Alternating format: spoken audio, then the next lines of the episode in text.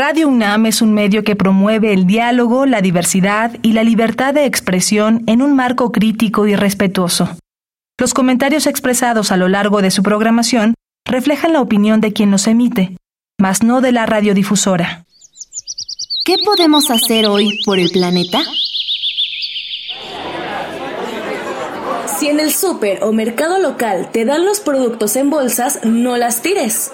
Reúsalas cuantas veces te sea posible antes de que se rompan. De esta manera le sacas más provecho a los plásticos de un solo uso.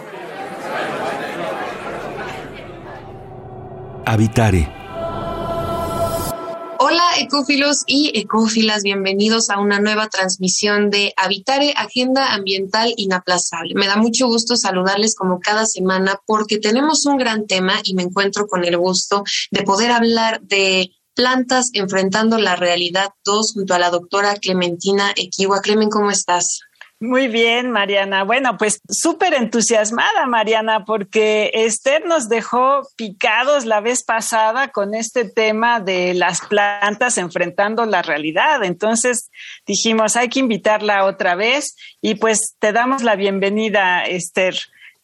Pues muchísimas gracias, yo encantada. Es bióloga y maestra en ciencias de la Facultad de Ciencias de la UNAM y ahora trabaja como técnico académico en el Instituto de Ecología de la UNAM. Pues no se diga más, quédense con nosotros. El tema del día de hoy son estas plantas enfrentando la realidad. Vamos a profundizar. Esto es Habitare, Agenda Ambiental Inaplazable. Empezamos. El Instituto de Ecología de la UNAM y Radio UNAM presentan Toma segundos destruir lo que ha crecido en años. Toma horas devastar lo que se ha formado en siglos. Tomar acciones para rescatar nuestro ambiente solo requiere un cambio de conciencia. Habitare. Agenda ambiental inaplazable. Ciencia, acciones y reacciones para rescatar nuestro planeta. Nuestra, casa. Muy bien, pues ya con este inicio del Habitare del día de hoy que nos acompaña eh, la maestra María Esther Sánchez Coronado con este tema de plantas enfrentando la realidad. Eh, tenemos muchos temas pendientes porque la vez pasada conocimos un poco más acerca de la aclimatación, Clemen, que aunque escuchamos eh, seguido esta palabra, pues no habíamos entendido por completo su uso en la ciencia y sobre todo cómo es que nos afecta en nuestra vida cotidiana.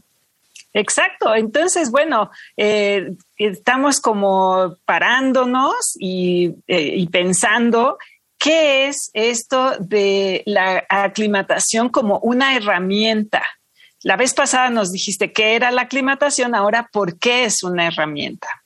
Eh, sí, este, la aclimatación lo que permite, lo que se busca es que las plantas presenten una respuesta menos severa en condiciones de estrés en comparación con las plantas que no han sido aclimatadas.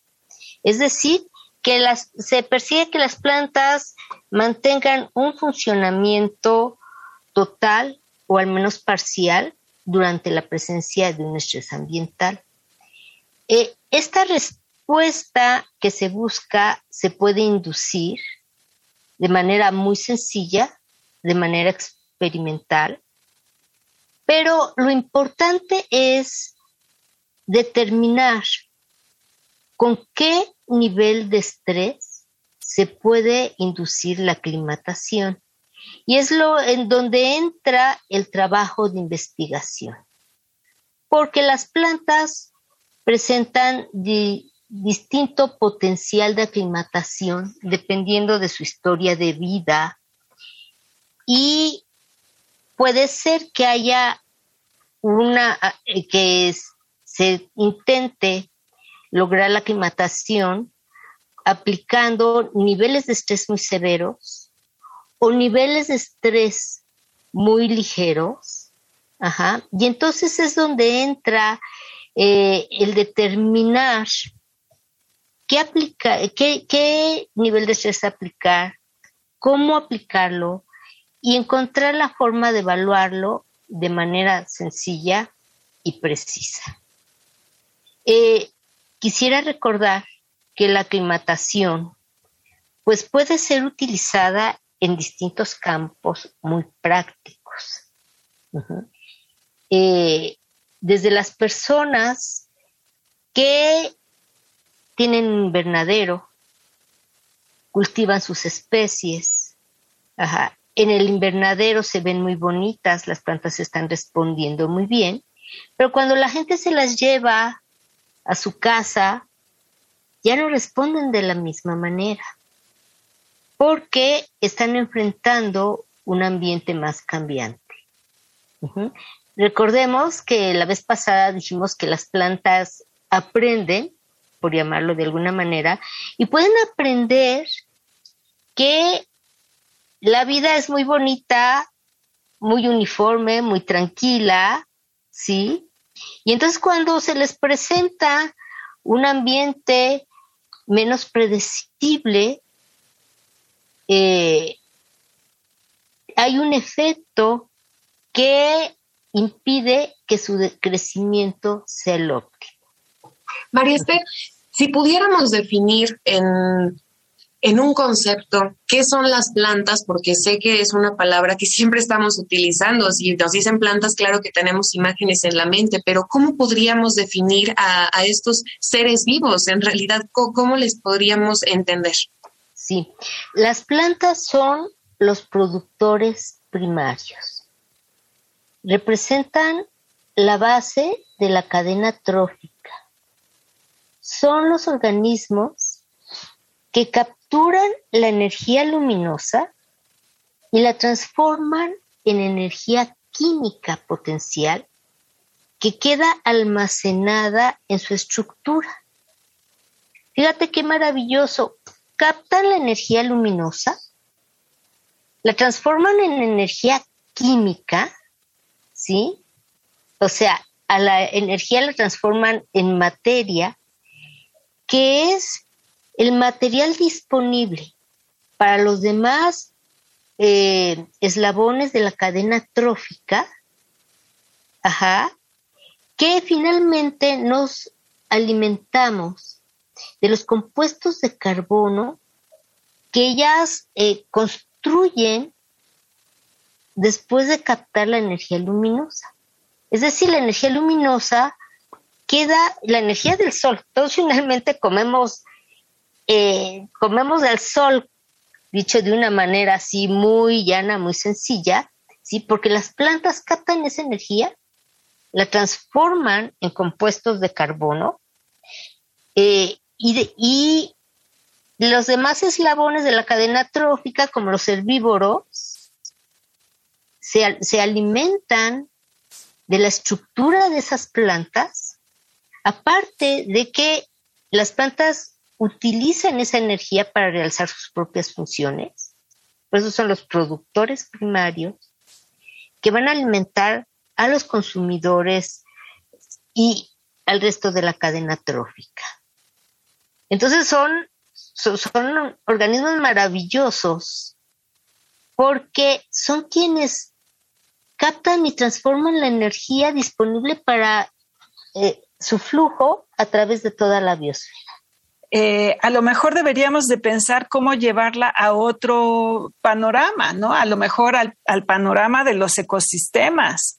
¿Qué está sucediendo en los ecosistemas? Entonces, ¿para qué eh, puede servir este tipo de investigación a ese nivel?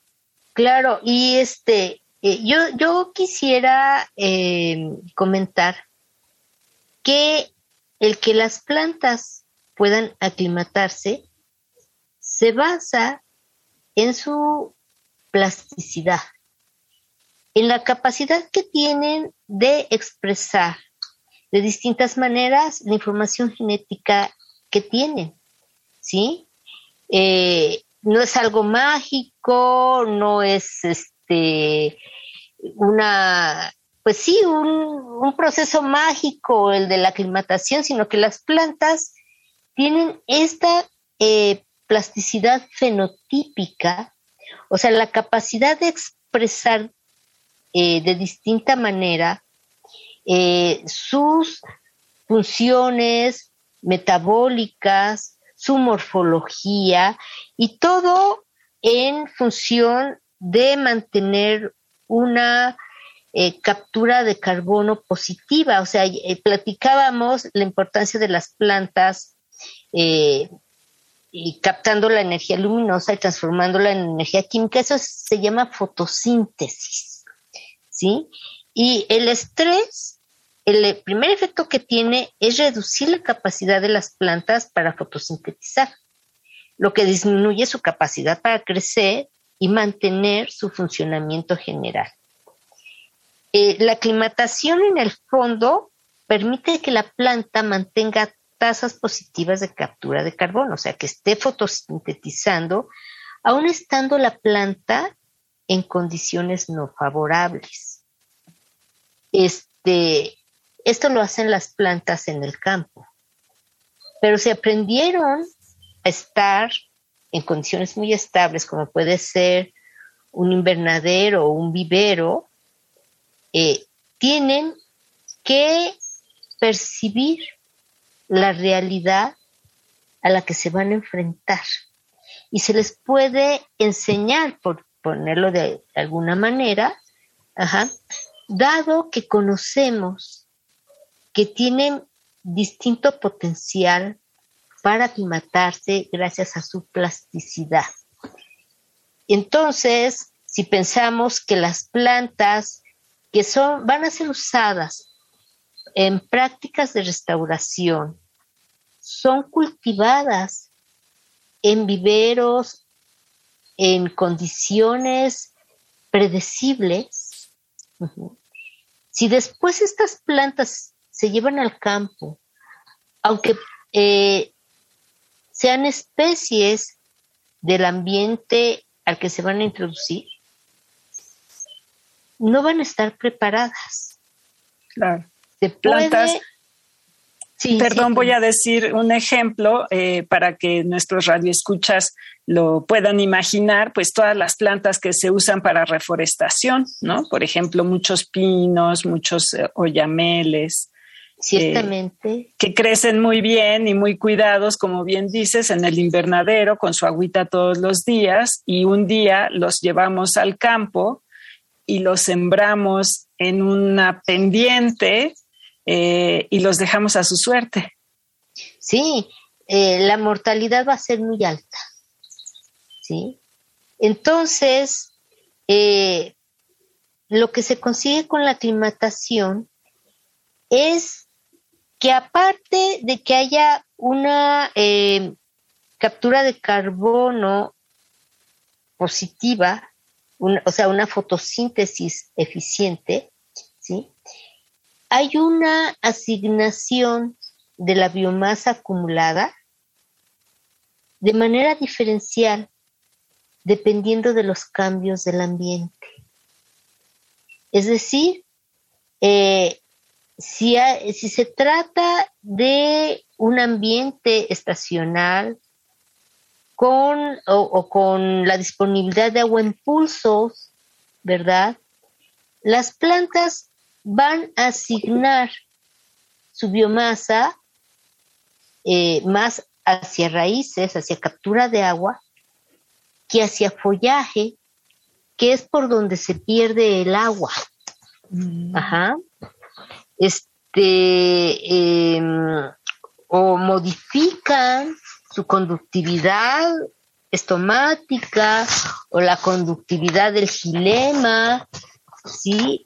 Por otro lado, pueden, este, hay activación de mecanismos antioxidantes de defensa ante el estrés por falta de agua, ¿sí? Modifican también su cobertura foliar, eh, el grosor de las hojas, eh, haciéndolas, puede ser que más duras, con paredes celulares más gruesas, vasos conductores más gruesos para evitar un colapso durante eh, la succión del agua por días este, muy calurosos por altas temperaturas y baja disponibilidad del agua.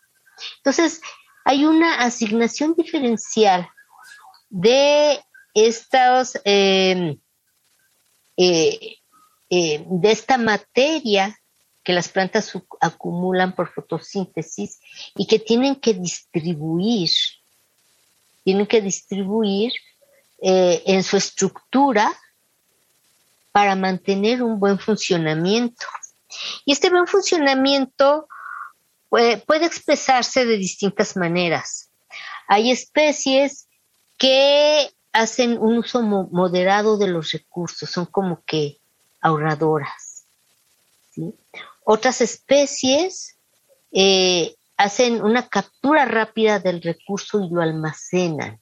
Hay distintas estrategias. Eh, y es donde es muy interesante, es donde entra la investigación, ver cómo, eh, a qué nivel están respondiendo las plantas. Y, y se puede analizar desde el nivel molecular hasta eh, una manera muy sencilla es evaluando, por ejemplo, sobrevivencia, sobrevivencia o crecimiento, o ver qué creció más, ¿no? Eh, o cómo es una hoja, cómo está estructurada, si es una hoja más gruesa, si es una hoja más amplia. Es fascinante conocer la plasticidad de las plantas respondiendo al ambiente pero hay que aprovechar esta capacidad que tienen de aprender para enfrentar la vida.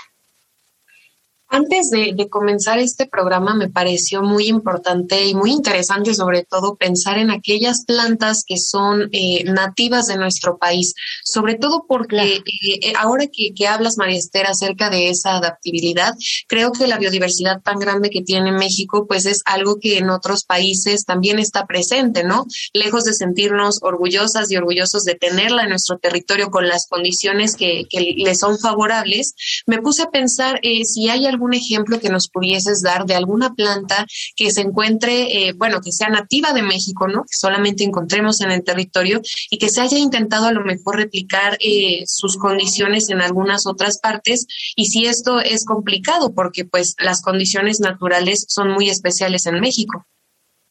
Este, bueno, en México tenemos, ciertamente, como dices Mariana, una biodiversidad este, muy amplia pero también tenemos una gran cantidad de ambientes. Ajá.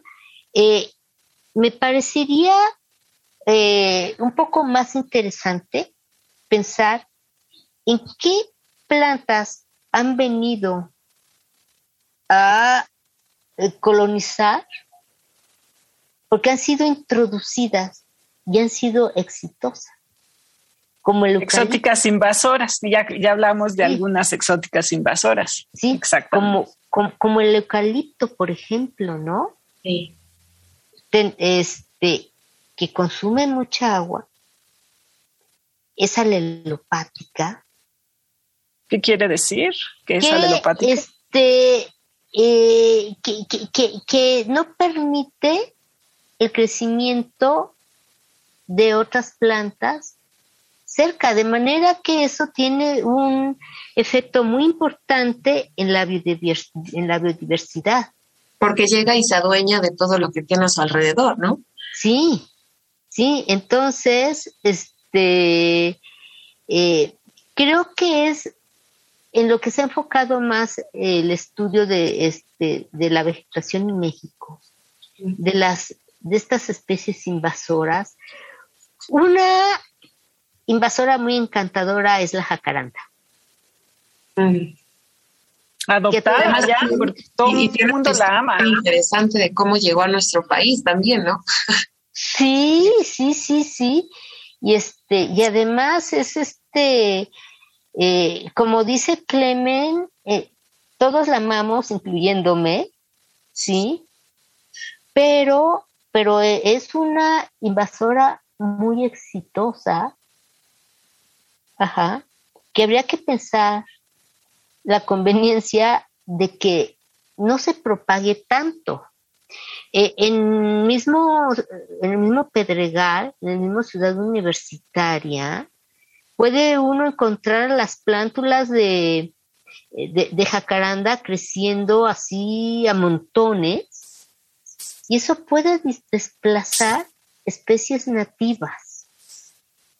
Más bien hay que hacer esfuerzos por eh, la reintroducción de especies eh, como el tepozán, la huigandia, este, bueno, hay muchas este, cactáceas que son de crecimiento lento, que también vale la pena este, mantener su presencia.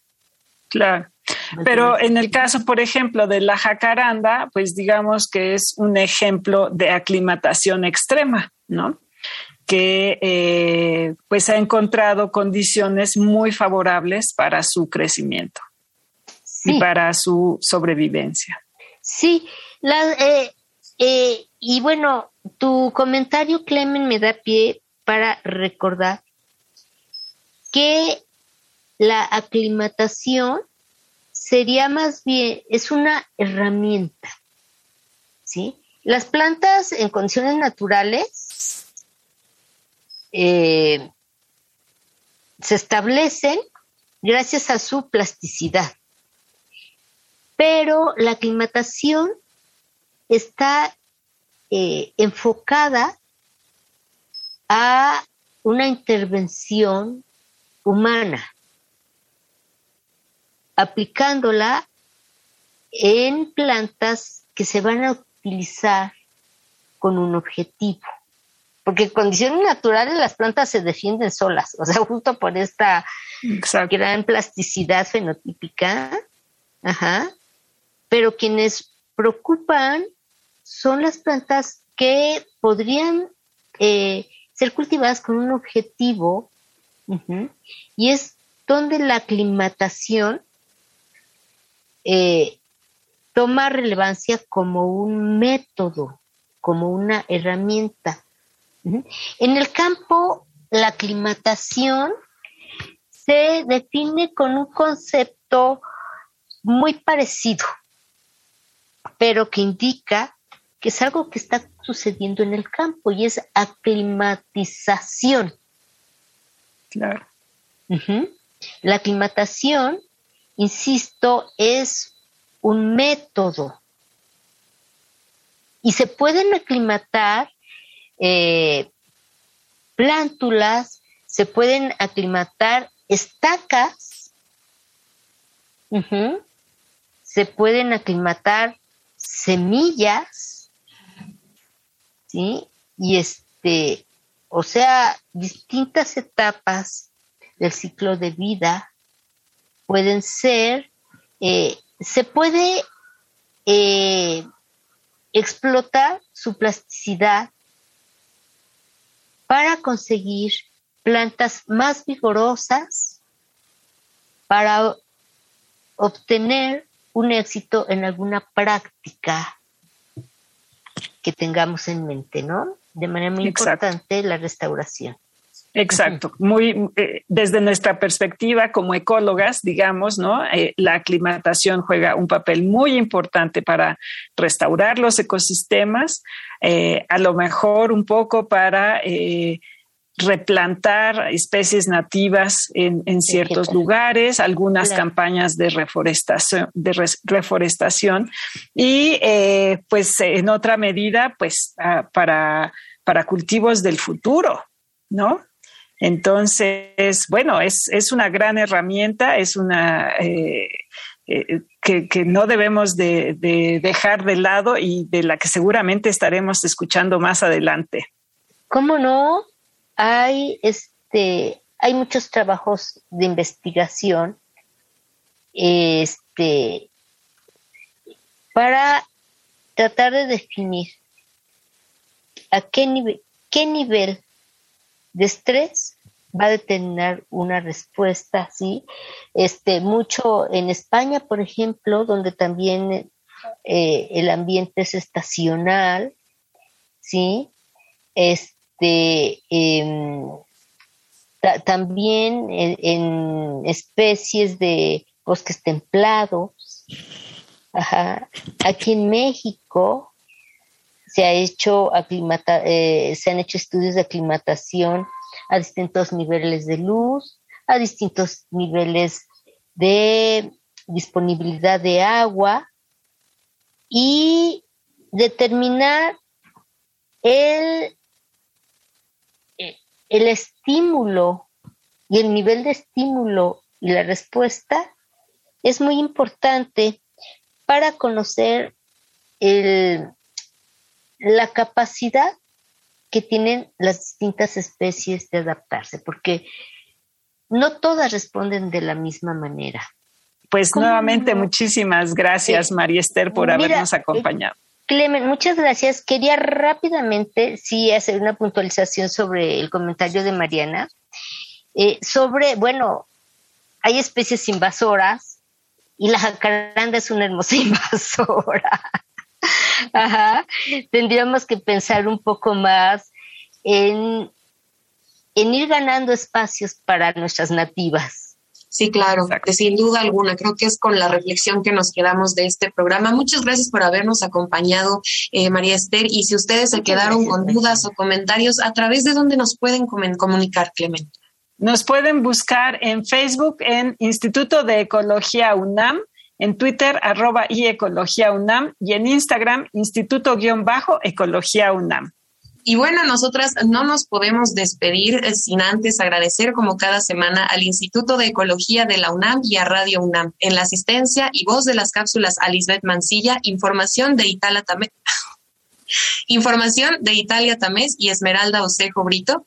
Operación técnica y producción de Paco Ángeles y en las voces los acompañamos Clementina Equigua y Mariana Vega. Les esperamos en la próxima emisión de Habitare Agenda Ambiental Inaplazable. Hasta la próxima. ¿Qué podemos hacer hoy por el planeta?